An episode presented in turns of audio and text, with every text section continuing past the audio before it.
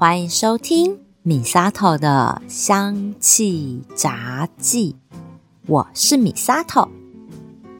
梅雨季和夏至都过去了，夏天真的来了啊！天气实在是超热的。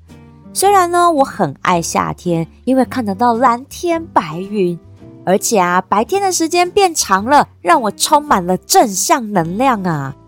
不过，这个气温吼实在是热到让人难受啊！我住在淡水河边呐，那个热哈还带着湿气，其实真的很不舒服。要热的话哈，我会选择啦那种南台湾的干热，至少呢汗水还流得出来。那个湿热哈让我觉得真的很难流汗，反而闷在体内，这个时候啊就很容易中暑了。今天这一集就来和大家聊聊夏天要小心的急症中暑，还有如何运用芳香疗法来舒缓中暑的症状。在说明中暑是怎么发生之前，我们要先来了解一下身体是怎么样调节体温的。我们人类啊是恒温动物。人体的平均正常体温大概是摄氏三十六点七到三十七度。为了维持正常的生理运作，体温必须透过非常良好的调控机制来保持恒定。这个就是靠大脑下视丘的体温调节中枢来控制体温的恒定。由于人体的体温调控机制不会让体温无限的升高。一旦外界环境太热，像是啊在大太阳底下骑车或行走，哦，讲到这，我最害怕中午出去买便当，外面实在是太热了，我一走出大楼都觉得要融化了，我的妈呀！那这个时候，大脑下视丘侦测到体温过高，体温调节中枢就会传达散热的需求，刺激交感神经发出调节讯号，那来扩张血管。加速血流，并且促进汗腺排汗，把体内的热从皮肤蒸散出去。这一系列的调节过程，就可以让体温维持在三十七度左右，保持正常的生理运作。为了维持体内恒定的体温，人体会透过四种方式把热散到体外。首先，第一种就是蒸散作用。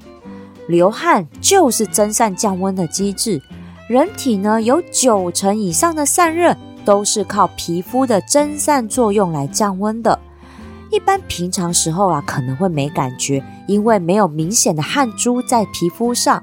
但是啊，人一天呢有六百 CC 左右的水分就是默默的从皮肤蒸散出去的。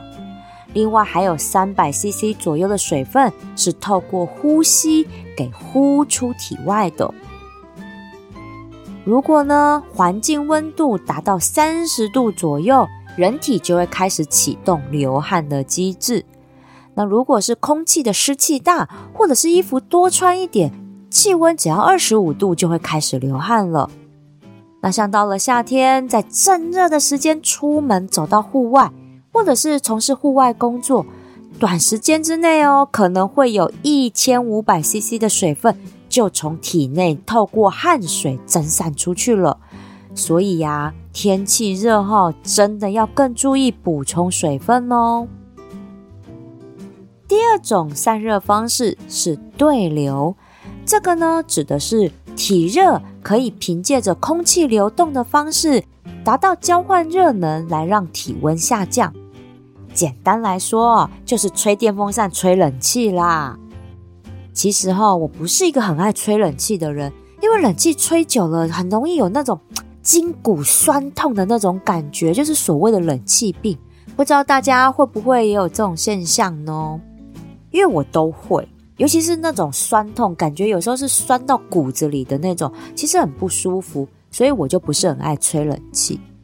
这就又让我想到以前学生时代。我是到了国三哦，教室才有装冷气的。那高中的时候呢，也是到了高二还高三，每个班呢要自己筹冷气钱，集体团购冷气来装的。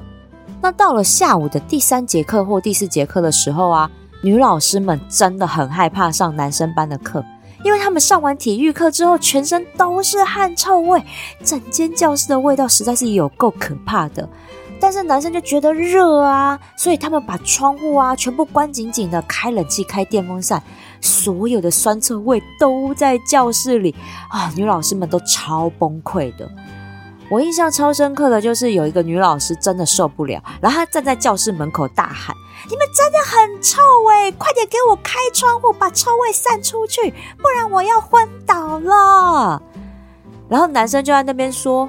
哦，很热哎，我们有开冷气啦。然后老师就继续尖叫的说：“快给我开窗！” 这超好笑的。然后男生们就只好心不甘情不愿的开窗啊。但是老师，你知道吗？这个一开窗，那个味道都飘到我们隔壁女生班来了啦。因为我就坐在窗户旁边啊。真的叫他们臭男生不是没有道理的，那味道真的很崩溃。那到了现在啊，我住在高楼林立的大厦里面，不开冷气真的很受不了诶，因为窗户打开，旁边就是大楼，太闷了，你根本没有对流的风。这种不对流的空气其实也很容易闷住中暑的，所以我就只好开冷气啊。那冷气的温度呢？我就会大概是开在二十六度左右，让家里面有凉凉的风，就比较不会吹冷气吹到筋骨酸痛得冷气病。第三种方式呢是辐射，这个方式是说哈，体热可以用辐射线的形式传导到附近温度比较低的周围环境，达到散热的作用。例如啊，我们可以在树荫底下乘凉，或者是到森林里面避暑，因为身上是热的，但是环境是凉爽的啊。这个时候哈，自然风吹来啊，那真的是透心凉啊，还是吹这种自然风哈最舒服呢。夏天去爬山哈，其实是很不错的选择。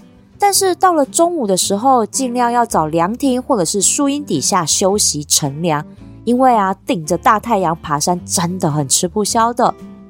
而且夏天的时候，太阳下山的时间也比较晚，对于我这种脚程慢的人来说，其实是比较安全的呢。最后一种散热方式叫做传导。这个方式呢，就是把体热直接传给和人体接触的低温物品上来，达到散热的效果。例如呢，穿短裤坐在凉席上，或者是拿冰毛巾冰敷，穿凉感衣等等。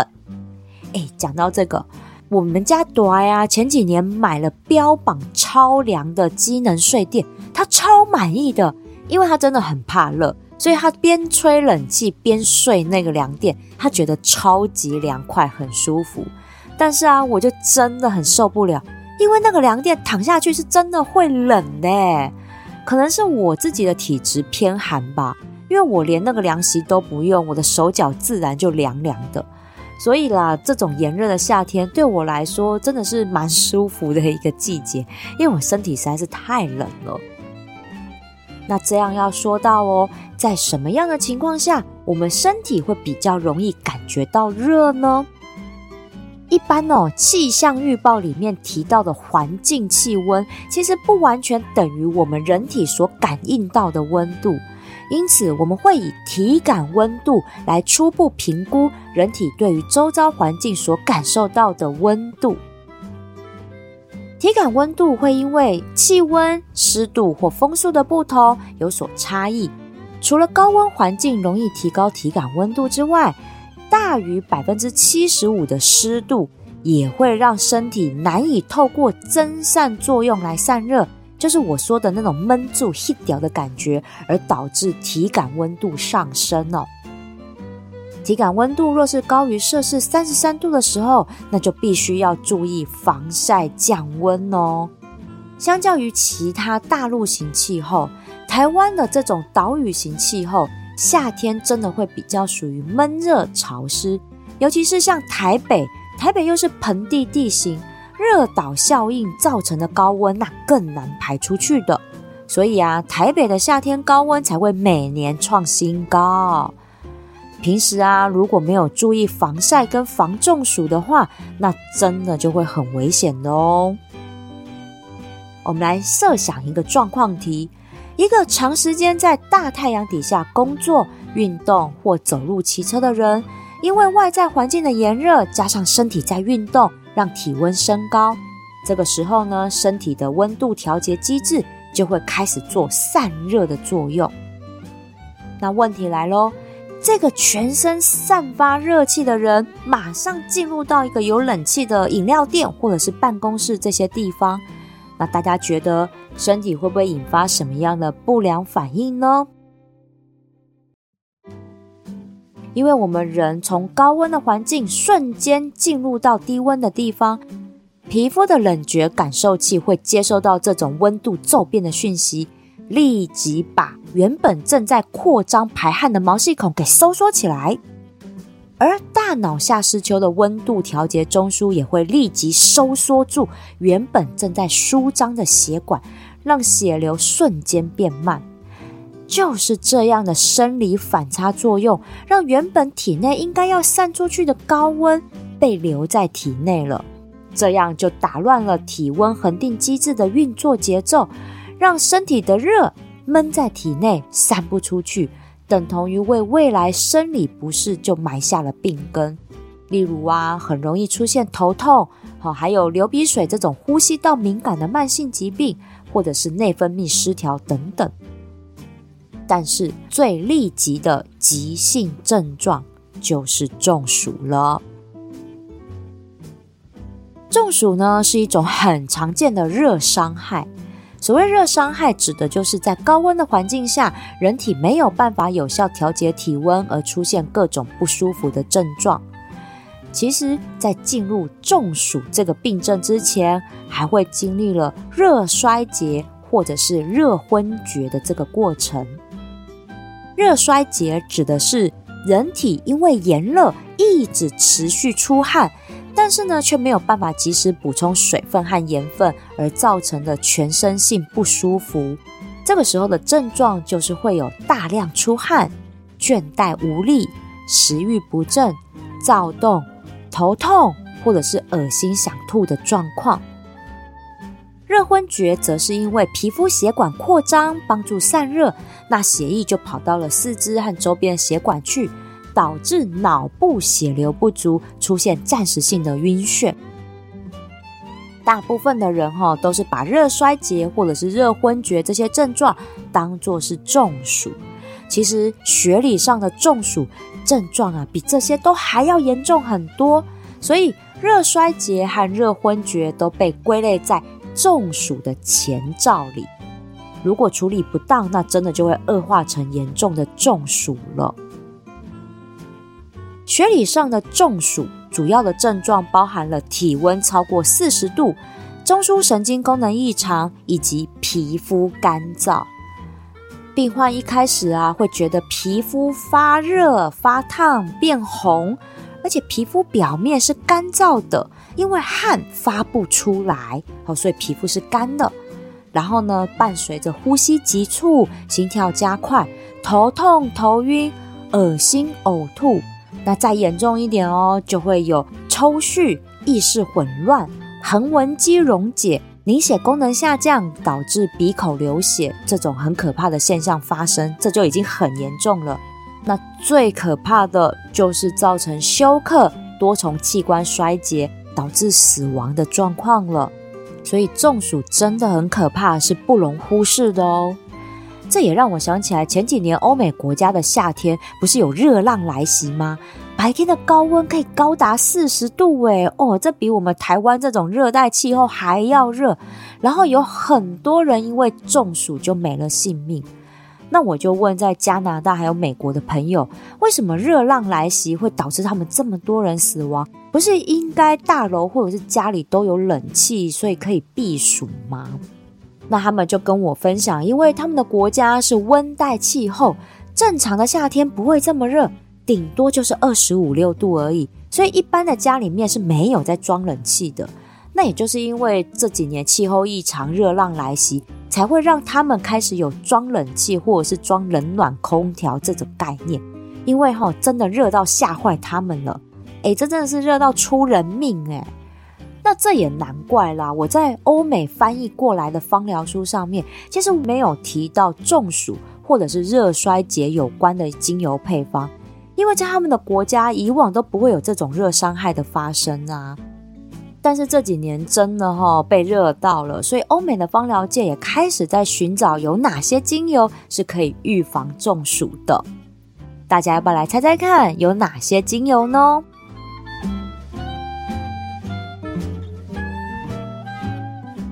欧美芳疗界啊从印度阿育吠陀法里面找到了几种预防中暑的精油。诶，这个方向很正确哦，因为印度也是热带国家嘛，而且它也是多种植物精油的原产地之一哦。他们当地人本来就很懂得运用一些香草植物来预防中暑。那从精油的运用来讲，像是檀香精油，檀香精油就有一种功能，它是可以透过控制大量出汗。来调节体内温度的能力，而且还可以透过镇定神经来减轻中暑的不适感。尤加利精油呢，它则是可以帮忙扩张血管，改善血液循环，达到降体温的效果。而且它的香气凉凉的，闻起来也很舒服呢。那讲到闻起来凉凉的，绝对不能忘了这一支透心凉的胡椒薄荷喽。这一定是夏季必备的精油啊！胡椒薄荷它清爽的香气，光是闻就可以舒缓体感上炎热的感觉了。所以啊，檀香精油、尤加利精油还有胡椒薄荷精油这三支，透过嗅吸，都是可以在炎热天气里预防中暑的好方法呢。如果呢，在办公室或者是工作空间里面熏香，还可以提振整体的免疫力，还有工作专注力，这真是一举数得呢。而可以调成按摩油来舒缓中暑不舒服的，也有两支植物精油。第一支呢，就是真正薰衣草啦，真正薰衣草精油。对于中暑后头痛、头晕、想吐的这种不舒服的症状，有很好的舒缓效果。另外，真正薰衣草对于晒伤也是有很好的疗愈力。搭配另外一支有皮肤冷却效果的岩兰草精油，两支调和成按摩油滚珠瓶，帮中暑的人来推拿按摩，真的是非常有帮助的呢。哎，中暑真的超级痛苦的。我的中暑哈，都是那种头超级痛、超级昏的这一种。那种痛哈，不是抽痛那种丢丢跳，不是，是那种下下狗哈，那种痛到头要裂开的这种痛，完全没有办法思考事情。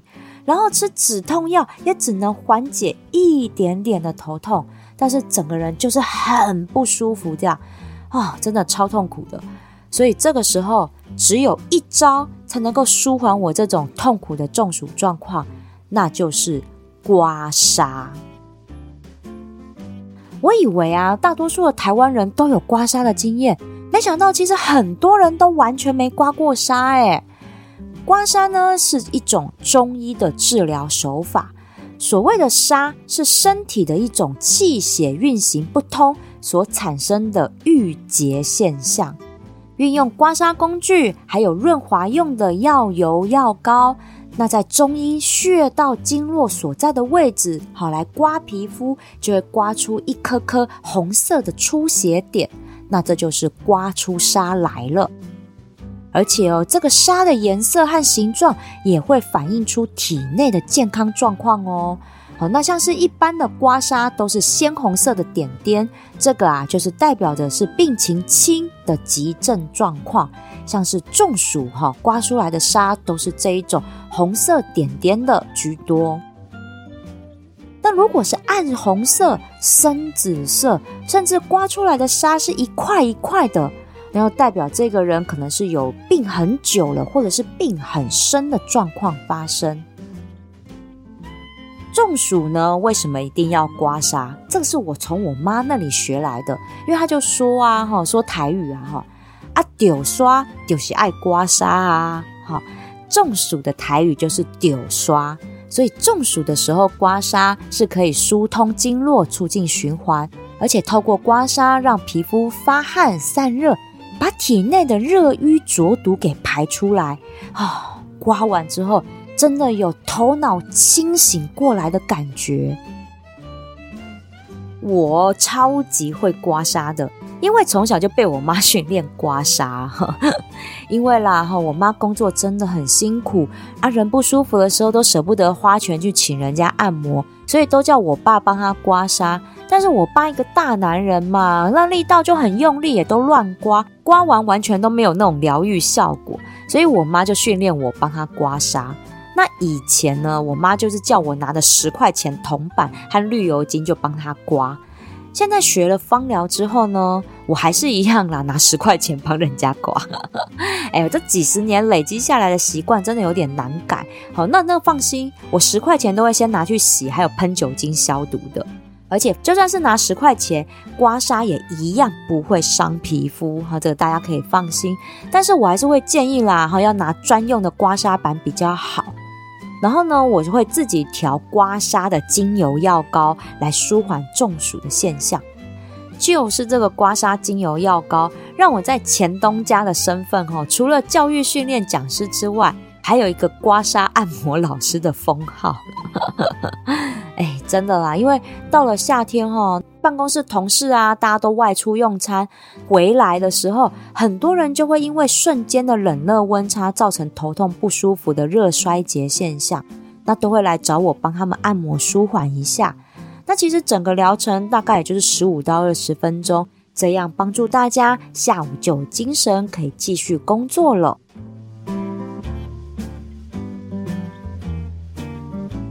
这个刮痧精油的配方和刮痧的手法，我来和大家分享一下。刮痧精油配方哦，这个精油浓度我提高到百分之五，因为呢是要快速达到舒缓不适的效果，所以我浓度往上提高。加上我通常都是制作成香膏，那香膏呢，因为会遇到热融化油嘛，制作的过程中就会蒸发掉一点精油，好，所以我就会用浓度高一点点。做成香膏是因为刮痧的时候比较好用，因为如果用油，那它就会一直往下流去弄脏衣服。香膏就比较不会有这个问题。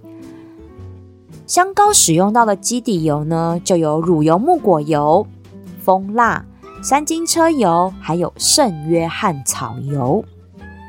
三金车油和圣约翰草油对于活血化瘀、放松肌肉有很好的效果。乳油木果油是有软化肌肤、有滋润的效果在，蜂蜡呢则是可以让香膏硬一点点，同时也有护肤的作用。如果大家是要调制成按摩油哈，那我就会建议改用橄榄油加芝麻油加椰子油，因为这三种油等比例的加在一起，有非常好的排毒效果哦。百分之五的精油浓度，我们换算一下哈，十墨的基底油的话呢，就是加十滴精油。我这里呢使用到的精油有四支，比例分别是真正薰衣草三滴，甜马玉兰三滴，罗马洋甘菊两滴，永久花两滴。真正薰衣草加甜马玉兰这一组互补作用。当然就是要拿来止痛跟放松肌肉用的。同时，真正薰衣草和罗马洋甘菊的这一组精油组合是有解热散热的作用，可以把体内的热气透过刮痧给释放出来。那永久花呢？它是有活血化瘀的功效，同时刮完痧之后也可以让痧退得快一点。一般来说啦，身体刮出痧来之后，大概三四天会慢慢淡掉。有用永久花的话，哎，我觉得淡的还蛮快的，推荐给大家试试看哦。刮痧的手法，首先要先把刮痧精油香膏涂在要准备刮痧的经络上面，这个位置就是脖子后面发际线以下的脖子这一带，一直延伸到左右肩膀。好这一区域都可以先涂满香膏，或者是要刮哪个部分就先涂哪个部分就好，这个都可以的。通常呢，要刮痧之前，我也会先帮对方按摩一下，把紧绷的肩颈先松开，也比较好刮出痧来。刮痧的顺序呢，是先从脖子后面和脊椎交接的这个中间点开始，沿着脊椎骨头往下刮。这个要注意哦，是单方向由上往下刮，不可以来回刮的哦，哈，不行，一定是单方向。由上往下刮，但是有些人哈刮脊椎会觉得痛，这时候我们就不要硬刮脊椎了，我们可以刮脊椎两侧就可以了，就是从脖子和发际线交接的这个风池穴开始，沿着脊椎两侧先刮右边，再刮左边。好，因为中医说右边走气，所以气先通了，再去通血，那这样的话血气就很通。好喽，那中间脊椎的部分先刮到出痧，再换右边肩颈的部分。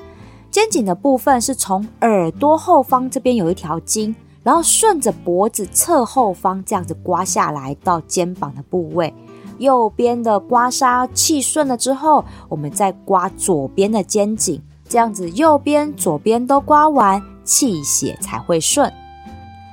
刮痧的力道是带一点点力去刮动皮肤下的淋巴体液，因为哈中暑的刮痧手法是要用泻法，泻是写字的写再加三点水，哈泻法，这个泻法就是要快刮重刮的方式，让痧可以赶快出出来。但是啊，如果哈这样的刮的方式会痛哦，那就放轻力道，不一定要很用力，因为主要是要出痧，这才是重点。如果呢，刮的时候觉得哎，香膏都被皮肤吸收了，那就再涂一点去做润滑哈，那这样刮的时候才不会痛。所以这边在刮痧的时候，我们要留意，不是力道要很重，要让人家痛的，不是，是要刮出痧来，缓解病人不舒服，这才是重点哦。脖子和肩颈都刮完了之后，如果人还是不舒服。我就会再往下延伸，就沿着肋骨的骨缝来刮。哎，其实我自己很喜欢这个地方被刮的，因为我太容易肩颈酸痛了。肋骨骨缝处被刮的时候呢，有那种放松紧绷肌肉的感觉，尤其是肩胛骨附近啊，那个刮起来真的很舒服。最后，最后要来刮两只手的手臂内侧。由上往手心的方向刮，好，也是一样哦，单方向的刮，那刮到出痧，最后按一按两只手的虎口穴道，做一个 ending，这样就完成了舒缓中暑不舒服的刮痧疗程喽。如果啊要更享受一点。刮痧的时候可以熏香胡椒薄荷精油，这样也让病患有一种凉快的感觉，帮助舒缓体内燥热的不舒服。刮痧完一定要赶快喝水补充水分哦，因为刮痧也是会散热发汗的，所以多喝水帮助体内毒素排出来。哎，说来其实真的很神奇，刮痧完是真的有那种放松舒服的感觉。以前小时候完全没有办法体会，所以没有很喜欢刮痧。长大后体会到一次刮痧后有多舒服，我就能够了解我妈为什么要训练我的刮痧技巧了。啊，人不舒服的时候要刮，找不到人来刮，真的很痛苦啊。所以哦，我很推荐。自己可以来学习刮痧的技巧。那如果大家要自学哦，我真的非常推荐要用专门的刮痧板来练习，因为刮痧板的厚度和刮的深度是初学者很好上手运用的。好，所以我很推荐大家一开始要学，我们就不要像我一样哦，拿十块钱，就直接拿专业的刮痧板来做练习。慢慢的，先从刮自己的肩颈和手脚开始练习起，用身体去感受刮的力道，还有刮痧板刮动皮肤下淋巴体液的这种感觉，还有观察怎么刮可以很快出痧。背后哈，自己就真的没办法刮啦，就可以学我妈训练小孩啊，或者是另外一半来刮。哎，我家朵也被我训练到很会刮痧哦，所以真的哈不舒服的时候，我们就可以互相来帮忙刮痧了。说到这边呢，如果还是对刮痧完全没有概念，我懂，因为毕竟没有刮过痧的人哈，真的不懂什么叫做刮痧啦。所以这时候呢，可以上 YouTube 去搜寻一些相关的影片，很多中医师都有拍刮痧的专业影片哦，大家都可以去看看，这样对于刮痧比较有概念，而且也知道怎么样来刮喽。但是啊，刮痧也是有禁忌的哦，像是皮肤上有伤口、皮肤病，然后呢有心血管或脑部疾病、肝肾功能不良、有全身水肿，或者是有出血倾向的病患，好像是糖尿病、白血病这种的。另外呢，孕妇、老人家身体过于虚弱，还有婴幼儿这种年幼体虚的儿童，都是不可以自己随便乱刮痧的哦。一定要让专业的中医师来评估执行才可以，千万不要乱自己来哦。